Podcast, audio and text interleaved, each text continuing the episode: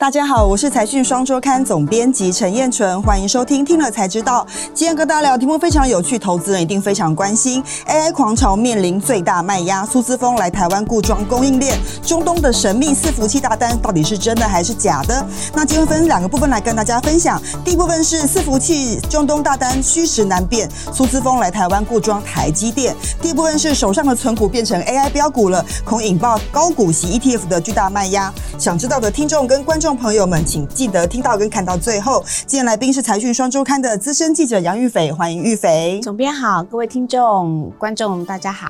在节目开始之前，很快速的提醒大家，财讯周年庆即将完结，全年最低价，请大家踊跃订阅。好，接下来我们就开始喽。来，接下来讨论一下 AI 哈，AI 是莫过于现在投资市场最热议的话题。嗯，不管是股价飙涨，或者是最近面临到蛮大的卖压。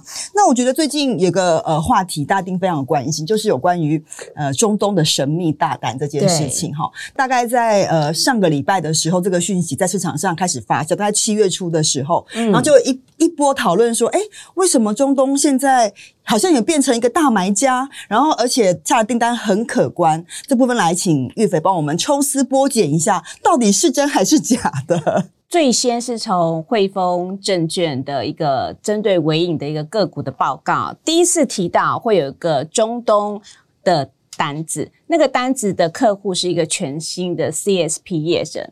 就是云端伺服器吗？就是云端是，他报告里面的推论就是预计是二零二四年这个业者下半年，二零二四年下半年会开始提供相关的云端伺服器的服务。那现在就开始来台湾狂下订单，不管是供应链啊，或者是 AI 伺服器的组装。特别的是，因为那个订单的金额非常的惊人，他认为他对于微影二零二四跟二零二五可以多增加三十趴以上的营收，这规模非常大。其实，因为唯影的规模今年大概有机会到两千九到三千亿，多了三十 percent。其实就是像我们写的土豪级的规模，土豪级的规模。对，所以汇丰的报告里面，除了有点名中东订单之外，它还有点名唯影这家公司会直接受惠。嗯，所以那时候我们当然就很关心，就去问一下韦颖。韦颖当然就说，的确是有中东的订单。然后我说，诶，那中东的订单是北美四大 CSP 业者吗？说，嗯，不是。那他就说，其实中东一直都有往来。那因为这个客户的确，接下来他中东的业绩是会是会成长的。那因为市场开始讲说，中东怎么会？横空出世，就给你来个千亿这样子的大订单，大家就想说，嗯，会不会是最近因为中国没办法买 AI 晶片哦，因为被被制裁，所以就绕个弯吗？没错，大家就想说，嗯，会不会是从中国来的白手套之类？可是纬颖是非常严正的否认这样的传闻。了解，但事实上报告不是只有这个汇丰出吗？后来。大摩也出了一份报告，对，因为大摩一开始对台湾的 AI 股的评价是是比较没有那么看好，然后没多久，七月十几号、十二号的时候，他又发布了一个全新的报告，这个部分他再提到中东的单子，而且他是明确的指出是沙乌地阿拉伯的一个国家的一个政策，然后会高达一百三十亿美金。这个报告比较特别，它是把全部的 AI 的。相关的伺服器个股的名单，它有罗列进来，然后重新上调。他们的平等这样子，他的意思是说，中东地区就是沙乌地阿拉伯，他们也要建立资料中心，也要做 AI，也要做大数据，所以要要怎么样？他主要是有点疯狂加码的意思，所以也疯狂下单吗？对，就是这时候他们觉得，除了云端，大家觉得，诶，他们需要什么 AI 吗？不过他们就说，因为中东地区大家知道，近年来它有很多当地的发展啊，或是大家知道他们办了很多大型的运动赛事，其实很多基础建设或是网络建设。他们也需要一些 AI 的演算，他们其实高科技应用的也蛮蛮蛮频繁的，而且跟的蛮快的。所以就说，因为其实中东国家从原本的产油国要转型，之前都转到观光嘛，对，现在看起来好像也想往高科技的方向走，就是数位转型的趋势也烧到了中东市场。好的，所以就有这个中东的订单的大传言。那其实这次我们也请玉斐去问了微影嘛，因为他是应该是最明确被点名到直接受惠的厂商。嗯、那包括刚。刚玉斐提到说，呃，很多传言说是不是中国绕道之类的？对，所以纬颖的正确说法跟完整的说辞是什么呢？他先说，就是如果有这样的订单，他们一定会知道。他的意思是说，如果有从中国绕道而来的订单，他们一定会知道。所以他就否认说这是从中国下的单。对，嗯、对他先否认，就是金主不会是中国那边来的，了解，而且他郑重否认。然后再过来，其实我觉得比较特别的是，就是广达董事长林百里前阵子刚刚有参加一个记者会，就是有关于医学方面的，但是大家还是很关心。AI 伺服，对，他就说，嗯，客户方面他们其实不方便透露，但是他还是说 AI 的应用无限量。整个市场虽然大家感觉好像在泡沫化，不过他就说你们都说泡沫，但是我是非常看好的。所以他并没有针对中东订单做特殊的说明，嗯、大家只是讲说市场会持续的好。对，哦，这样看起来就是需求真的是很明朗，对，还是很正面。对、啊，对，其实这一波 AI 的需求从市场上来看，呃，受访者的这个回应来看，都觉得说这个这一波的需求是真的，但是因为受限于产能，或者是受限于短期。短线的股价涨得太多，就大家都会觉得很有泡沫的疑虑。但事实上，很多厂商都说，即便是过去比较抗拒数位化或 AI 的传统厂商，都开始动了起来，嗯代表说需求的确在的，只是说需求如何反映在业绩上，这件事情可能需要点时间嘛。对对，所以这个东西会 就像我们社长常常讲“老人与狗”的故事啊，没错，股价可能短线涨太多，但是我相信需求的基本面其实是在的。那其实这次我们也访了，就是说因为要为了确定中。中东订单嘛，所以我们也问了几个专这个基金经理人，说他们到底有没有听闻这件事情？那他们怎么看中东订单这件事情？他们一开始我们看到就是两份外资报告嘛，就是 HSBC 跟摩根斯丹利开始就是写有中东的订单的这回事，然后国内基金经理人当然也觉得哇，大家真的这这个消息真的在投信界跟基金经理界真的传遍了。我问了所有的朋友，大家都知道，嗯，中东大客户。但是到底谁拿到单子？然后因为那时候就传说是一个 CSP 的新的业者嘛，所以连名字开始就有在市场上出现。不过这个公司大家 Google 就发现，诶，它好像是一个什么爱沙尼亚的物流业者还是什么？大家还是觉得这家公司到底背景是谁？对，就是还是很好奇。不过经经理人那边是说有跟公司 double check，的确是有单子。但是就像刚刚总编说的，第一个就是。AI 的最新伺服器量产的进度，其实现在量还没有那么放大，连超维自己本身最新的晶片都要到今年第四季才可以量产交货。对啊，没有晶片到底是去哪里做？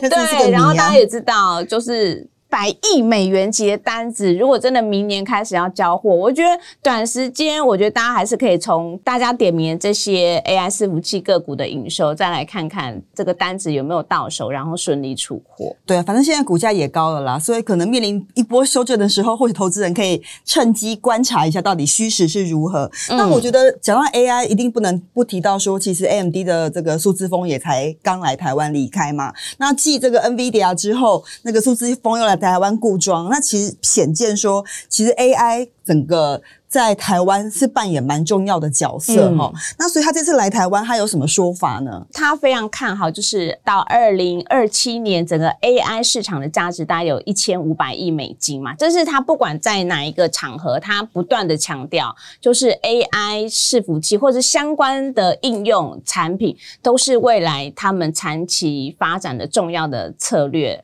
的一个目标，所以他说以后他的产品都可以看到 AI。其实不管是晶片也好，其实他在软体或是生态链，他一直都在投资。大家一直觉得，反正就是 AI 晶片现在是会打称霸嘛，拿了九十趴以上。但是我觉得我们在这次跟他在对谈当中，第一个他完全都没有提到 NVIDIA 的名字，虽然大家都很关心，但他只讲他。真正要做的事情，他 focus 做什么事情？所以我觉得从他的整个气场跟回应来看，是觉得，嗯，反正这个 AI 发展才刚开始嘛，路遥知马力，反正接下来我的 MI 三百叉量产出来。看明年是不是有机会再 get 到更多 market share？其实我觉得他个人好看起来是蛮有信心的，真的哈。嗯，对，因为这其实是这个自从黄仁勋之后，整个苏妈来台湾那个风采，大家也都蛮蛮蛮好奇的。对，那因为玉斐其实是有第一现场看到他，对啊，请跟大家形容一下，你看到苏妈的感觉是怎么样？因为他那一次的媒体，第一个他有限定，大概就十家，非常严格，就是先在楼下 double check 一次名单，进会议室再确定一次名单，然后我们是安排好在自己的座位上坐定了。等他进来，那一个人问一个问题，所以越到后面，你知道越紧张，就是完蛋了，就是都被提问掉了。其实大家关心的很多，就大家一定都会。冲的、就是、有几个基本题是一定要问的、啊，对啊，地缘政治啊，来台湾干嘛？可是这次可以发现，他真的就是非常希望台湾的供应链，不管是他过去 PC 相端的供应链或者客户，希望都可以 support 他。所以那天我们会看到像窄板的啦、晶片的啦，或者说 NB 的的宏基啊、星星啊、群联啊，你想象得到的人保啊，这些其实他们都有出席他之后接下来的晚宴。哦，真的哈、哦，表示说这个台湾供应链对整个 AMD 的发展来说非常的重要。嗯，好，如果你喜欢我们的节目，请给我们一个鼓励。如果不想错过精彩节目，请订阅财讯的频道。Podcast 的财团们也请记得快点订阅以及留下五颗星的留言哦。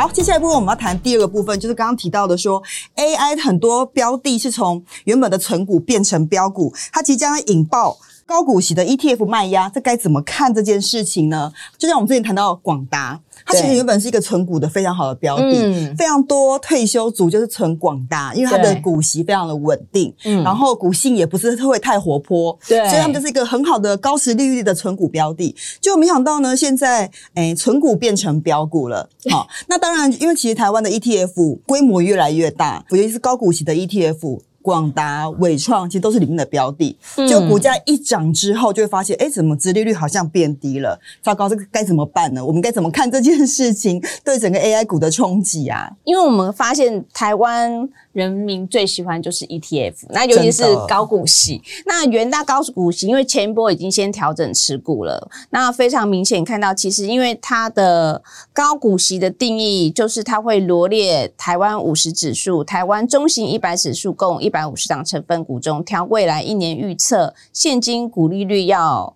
最高的五十档。那我们知道，像伟创的权重就高达。五趴多，但是它一开始的殖利率其实还不错，现在也从过去的五六趴，现在只剩两趴不到。因为股价涨太多了啦。不过今天股价要重挫，哦、最近 最近伟创被被卖卖的蛮多的啊。对就是刚提到老人与狗的问题嘛，就是股价短期间涨太多之后，一定要面临到回档修正的问题。对对，所以我在想说，哎，现在包括一些伟创啦，呃，这个日月光啊，哈广达、啊、这几个过去。比较是纯股型的，现在都变成这个标股之后，会不会面临到 ETF 的卖压？那我们该怎么看这件事情啊？我觉得看还是看股价波动。那这波等冲上去之后，很多本来可能五六趴，现在可能两趴不到。那我们可以注意，就是这些 ETF 它的除权息的时间、除息的时间，然后他在除夕前后啊，他会先宣布他可能是不是要调整手边的持股。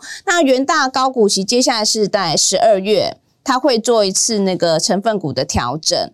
所以，我们到时候再关注一下，接下来这些主要占它权重的高值利率的个股，会不会到时候它的股价还是这么高，就面临到被调整的利率？嗯、对，所以这次这次我们就整理出整个元大跟国泰这两支最大的这个高股息的基金的持股权重，大家可以来看一下。但我觉得要特别提醒投资人，就是说元大高股息它的调整成分股，就像刚刚玉肥讲，大概就是年中间一次，然后年底一次。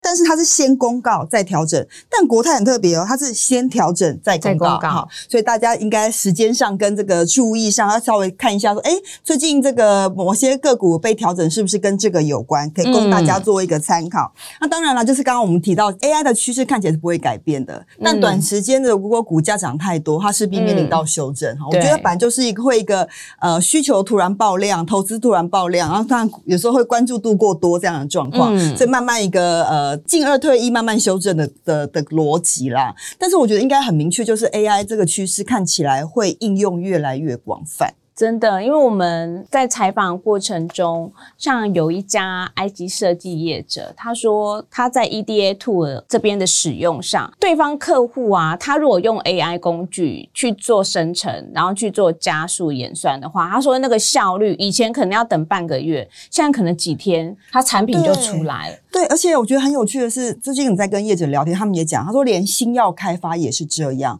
用 AI 运算的方式会加强了效率。以前可能要等很久的这个实验结果，嗯、可以透过 AI 演算的方式加速。那我觉得这其实是呃工具的再进化了。对，所以如何使用这个工具，大家都一定要学习，嗯、因为要为了提高效率嘛。对，就是应用是可以期待的。在节目的最后，我们来回复一下财团在听了才知道第一百四十七集。半导体全球大扩厂为什么不会供过于求？里面的留言，第一位他说：“这个无论普世价值的选择、商业营运可持续性的选择、资本自由度及安全性的选择、地缘政治的选择，都没有理由向中国靠拢。”很感谢这个观众的分享啊！我觉得这也就是我们不断一直在沟通，就是说在商业行为之外，现在地缘政治已经。已经考虑到了其他商业以外的东西，嗯、所以身为投资人，在这个方面一定要更加的小心哈，要做一些判断。来，第二位，请玉斐帮我们念一下。这个时间点对台湾很重要。如果台湾裹足不前，目前一切认为有了台积电就等于拥有一切，错估以后科技发展的趋势，等着台湾的可能不是只有经济问题，甚至台湾被西方世界抛弃这个情况。都可能发生。大家应该前阵子有关注那个台积电创办人张忠谋，他已经有讲说全球化已死嘛，他也觉得接下来的发展跟挑战是非常的巨大的，蛮大。其实其实很多业者都有这样的声音，就是说我们是不是只有一个护国神山？我们有一个护国神山已经非常非常不容易，但我们也要注意到未来分散风险的事情嘛。对，其实政府也有听到这样的声音，业者也有这样的想法，嗯、所以其实民间有很多创投都在开始看很多新创公司，政府也有在试着想办法。办法更找到一些有未来有机会的产业，只是说，就像张忠谋所讲，你看他一个技术研发，他要花多少的时间才有办法达到技术自主？需要时间慢慢的来发展，所以可能大家需要更多点耐心，但不代表没有人在做这件事情了，嗯、我们就拭目以待。最后一个，他就是谈到说，民主国家必须成立民主国家供应链和安全体系，现在看起来是这样子啦，哈，对。对，会变成美中两大美中两大壁垒。对对对，所以其实呃，不是不管是对产业企业经营来说，